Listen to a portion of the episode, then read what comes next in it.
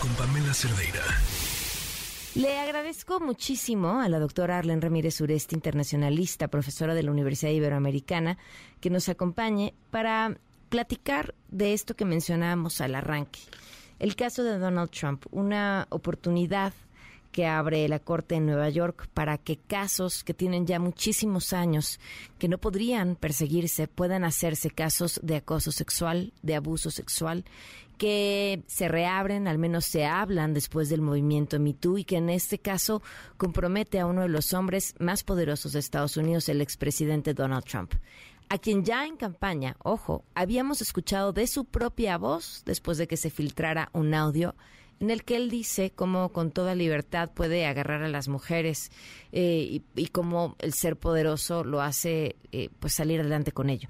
No más, digo no menos más bien, de 20 mujeres con acusaciones similares. Y está el caso de una escritora que dice, en los 90 me lo encontré en una tienda departamental, me pidió que si lo ayudaba a elegir un regalo para una mujer, me llevó al departamento de lencería, ahí en el probador, abusó sexualmente a mí, me violó. Y no lo hablan de inmediato porque, pues imagínense, si hoy para cualquier persona hablar de un tema de abuso sexual es difícil, pónganse en 1990, por Dios.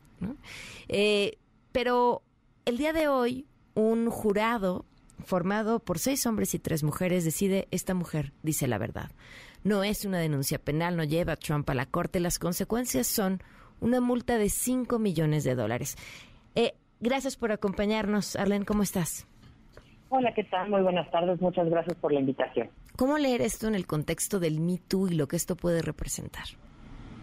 Ah, definitivamente es un caso eh, que sienta un precedente bastante interesante, no solamente por el contexto del personaje político y lo tóxico que ha resultado en muchos escenarios, y muchos temas, no, sino que además eh, justamente la ley, como bien ahora lo, lo comentas, no eh, puede traer casos del pasado y demostrar, en este caso, bueno, que, que la persona, el acusado, ha actuado con, con dolo, con premeditación, con responsabilidad, y también con malicia. Y esto justamente es lo que hoy el jurado está eh, castigando y señalando como eh, para darle la razón a la víctima años después, décadas después.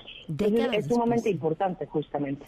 Oye, y políticamente, eh, bueno, a ver, creo que de entrada, si seguimos en el contexto del Me Too, esto podría representar una ventana de impulso para un montón de víctimas de otros casos, ¿no?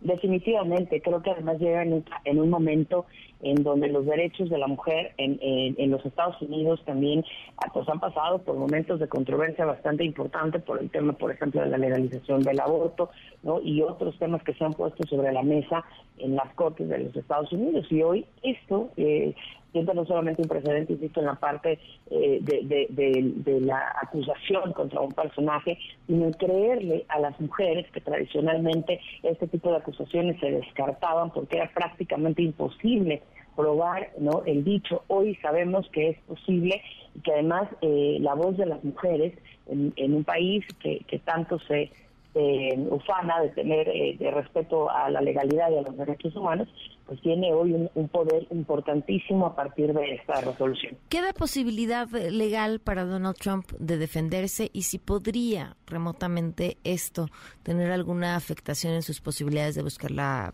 la siguiente elección? Mira, el, papel de Donald Trump como víctima le ha funcionado bastante bien. Eh, creo que a lo largo de, lo que hemos visto en los últimos años y particularmente en los últimos, en el último mes, a Donald Trump le ha funcionado bastante bien hacerse la víctima y jugar un papel, ¿no? Este, ahí, eh, contrario, por supuesto, a lo que debería de ser en términos éticos y morales pero eh, en este caso en particular eh, la resolución está, él tendría tendría la posibilidad de impugnar, sin embargo creo que en un caso tan sensible, no, él ya ha salido en alguna de las redes sociales que utiliza decir que es una farsa, que es una mentira, que es parte de lo que el Partido Demócrata está articulando para evitar que él llegue a la Casa Blanca. No podemos decir que eh, el, caso no es político, sí es político, en tanto que él es una figura de interés y que está buscando la presidencia nuevamente de los Estados Unidos pero justamente como expresidente eh, el, la, qué tan favorable podría ser que él replicara, difícilmente podría ser algo que le favoreciera, porque además este tema, por ejemplo, sería totalmente diferente si él hubiera salido a decir la verdad, a, reconocer y a pedir una disculpa, como ha ocurrido en otros casos con otros expresidentes en los que esto ha, eh, a lo mejor no un caso tan grave como este, pero sí que han estado involucrados en escándalos eh, de implicaciones sexuales. Híjole, yo no sé lo que lo que es correcto y lo que no, lo que le toleramos como sociedad a una figura pública. Siento que desde Trump se rompió. ¿no? Este Trump diciendo yo hoy podría salir a la calle y matar a alguien enfrente de todo el mundo y aún así votarían por mí. Es ciertísimo. Este, ojalá en, tus palabras de esto lo perjudica más de lo que podría ayudarle. Eh, ahora sí que de tu boca al cielo, ¿eh? yo tengo mis dudas. Fíjate que eh, una de las cosas que, vemos justamente Donald Trump en ciertos ejes temáticos y en ciertos, eh, en ciertos temas muy particulares ha capitalizado muchísimo, pero una base muy importante de su voto duro son mujeres. Y en ese sentido creo que eh, por ahí justamente cuando él gana la elección en donde competía con Hillary Clinton, no podían creer que hubieran sido justamente las mujeres las que hubieran votado a favor de un hombre y no a, favor de, de Hillary Clinton. Ese voto duro de mujeres, sobre todo de mujeres jóvenes, ¿no? Son mujeres que hoy eh, incluso comparten activismo con otros movimientos, como por ejemplo el movimiento feminista actual y contemporáneo de los Estados Unidos.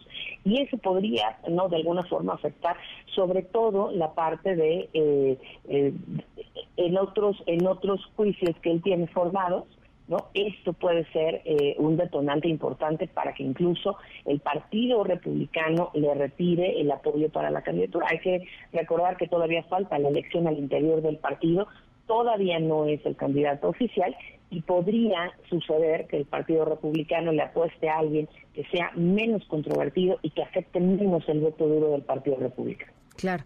Pues te agradezco muchísimo, Arlen, que nos hayas tomado la llamada para platicar sobre este tema que seguirá sucediendo. Muchísimas gracias a ti, Pamela, por la invitación. Muy buenas tardes. Muy, muy buenas tardes. Noticias MBS con Pamela Cerdeira.